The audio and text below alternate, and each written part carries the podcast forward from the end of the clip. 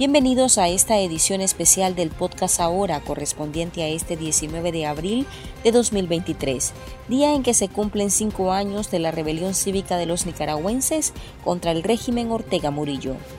Este miércoles le traemos una retrospectiva de lo que significaron las protestas de abril de 2018, la lucha por la justicia, los asesinatos atribuidos al Estado y la condena internacional que recibe la dictadura. Esto traducido en sanciones y un aislamiento. Además, abordamos la feroz persecución contra la prensa independiente y la Iglesia Católica, que se cobra con el encarcelamiento arbitrario del obispo de Matagalpa, Monseñor Rolando Álvarez. Damos inicio con esta edición. Les saluda Marlin Balmaceda y me acompañan Slish Chica y Wilmer Benavides.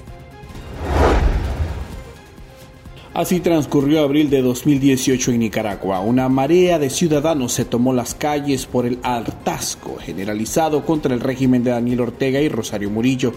La indignación la generó esta golpiza a adultos mayores, quienes reclamaban ante la posibilidad de que sus raquíticas pensiones se les redujeran aún más, esto a través de una reforma hecha a la seguridad social. Los jóvenes encabezaron las protestas en solidaridad con los ancianos, pero el Estado respondió con violencia y balas. Las primeras víctimas mortales llegaron el 19 de abril. Tres jóvenes de Managua habían sido asesinados en ese contexto. Por las muertes responsabilizan a la Policía Nacional y sus grupos paramilitares. Un día después, el crimen de Alvarito Conrado, un adolescente que se trasladó al costado de la Catedral de Managua a llevar agua a estudiantes que protestaban en ese sector, estremeció al país y al mundo. El asesinato sigue en la impunidad. Su madre Lisette Dávila afirma que no descansará hasta lograr justicia. Acusa directamente al Estado de ser el victimario.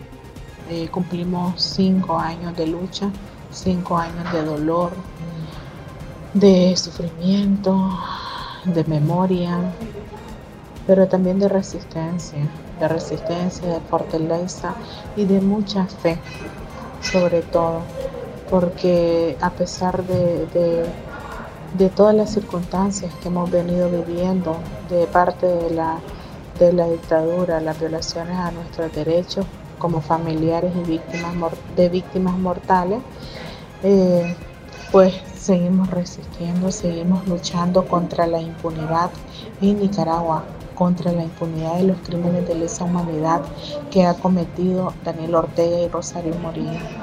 Desde el exilio, desde donde nos encontremos, nosotras las madres, seguiremos exigiendo justicia, seguiremos trabajando en la ruta de, la justicia, la justicia que por derecho tenemos. Y bueno, recordando a nuestros muchachos, recordando a mi hijo con mucho dolor, con mucha tristeza, recordando todo el sufrimiento que nos ha tocado vivir a partir de, del 2018 a esta fecha, pero no dejando también de, luchar y, de solicitar apoyo de manera internacional también y, de los organismos defensores de derechos humanos que nos apoyen y que, y que entre todos los nicaragüenses logremos una Nicaragua con democracia, con justicia, con libertad y con, y con no impunidad. Ya basta de impunidad, basta de, de las violaciones a nuestros derechos. Daniel Ortega tiene que rendir cuentas ante los crímenes de lesa humanidad. Otro de los asesinados registrados fue el de Eric Jiménez López.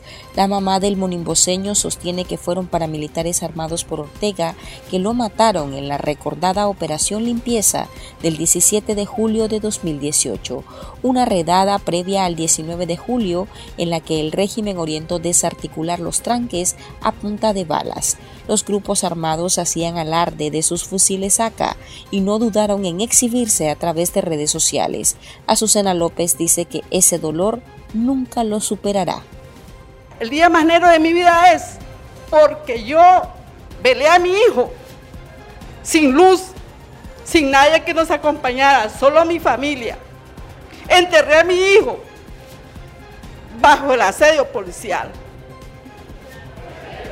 Me, parece que están sonando las metralladoras cuando pasé en, en a la par de cada lado de la calle estaba el ejército sonando sus metralladoras.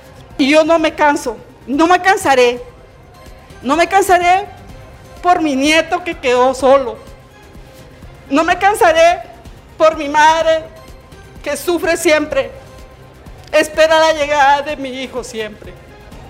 Nosotros como madres siempre seguiremos exigiendo justicia. Y justicia sin impunidad, porque no eran delincuentes, eran hombres estudiantes, hombres trabajadores. La represión dejó 355 asesinados, según la Comisión Interamericana de Derechos Humanos, pero la violencia ha seguido y más de 2.000 personas fueron encarceladas en los últimos cinco años, en su mayoría acusados de conspiración, traición a la patria y difusión de noticias falsas. En la lista de presos políticos han habido líderes estudiantiles, campesinos, precandidatos presidenciales, defensores de derechos humanos, activistas, trabajadores del Estado y hasta religiosos. En las cárceles del país permanecen más de 40 reos de conciencia. La socióloga y feminista María Teresa Blandón reconoce que el Estado ha agudizado sus directrices de violencia, condena la constante impunidad, pero afirma que la lucha permanecerá hasta lograr un cambio en Nicaragua. Con impunidad no hay paz. En Nicaragua no hay paz. En Nicaragua lo que hay es una, eh, un Estado policial que nos ha arrebatado todos los derechos a los y las nicaragüenses. En Nicaragua no hay ley. En Nicaragua la ley se decide por la pareja Ortega Murillo. En Nicaragua eh, miles de nicaragüenses, incluyendo a los propios trabajadores del Estado, son rehenes de esa dictadura. En Nicaragua hay impunidad no solo por los crímenes cometidos en el marco de esta, digamos, de estos cinco años de represión, sino otro tipo de víctimas tampoco tienen acceso a la justicia. Más de 30 mujeres han sido asesinadas en lo que va del año. Y algunos de estos femicidas fueron escarcelados por el propio régimen Ortega Murillo en esta lógica, eh, digamos, perversa de sacar a presos y presa, a presos comunes de alta peligrosidad con el afán de ganar, digamos, un apoyo que cada vez es menor. En la redada contra cualquier voz crítica, el régimen ha desatado una feroz persecución contra la Iglesia Católica.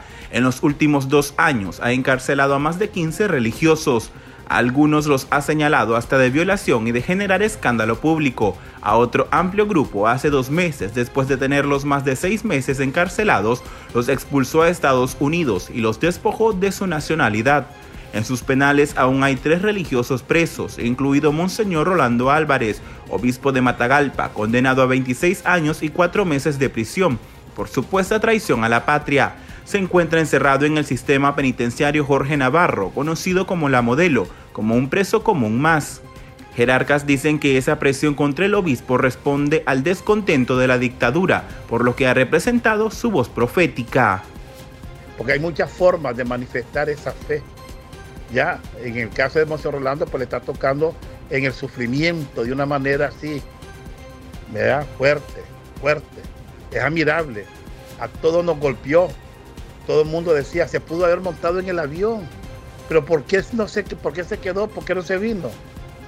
Ah, nos impactó, a mí me impactó. Pero dije yo, ese es el buen pastor. Ese es el buen pastor que es capaz de dar la vida por sus ovejas y la da feliz. Y cuando digo sus ovejas, no solamente a las que están con él, también a las que no están con él.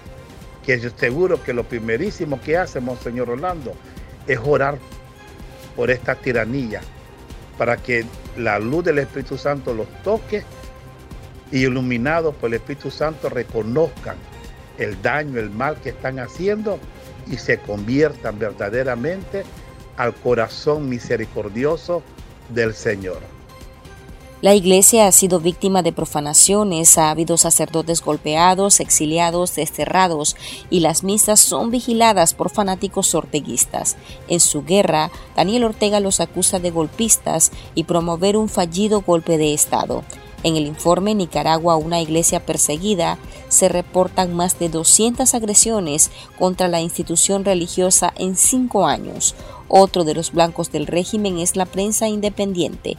120 comunicadores se encuentran en el exilio y prácticamente se ejerce un periodismo de catacumbas, confiscaciones, encarcelamientos, leyes represivas, asedio a los familiares, conforman su esquema de amenazas contra hombres y mujeres de prensa.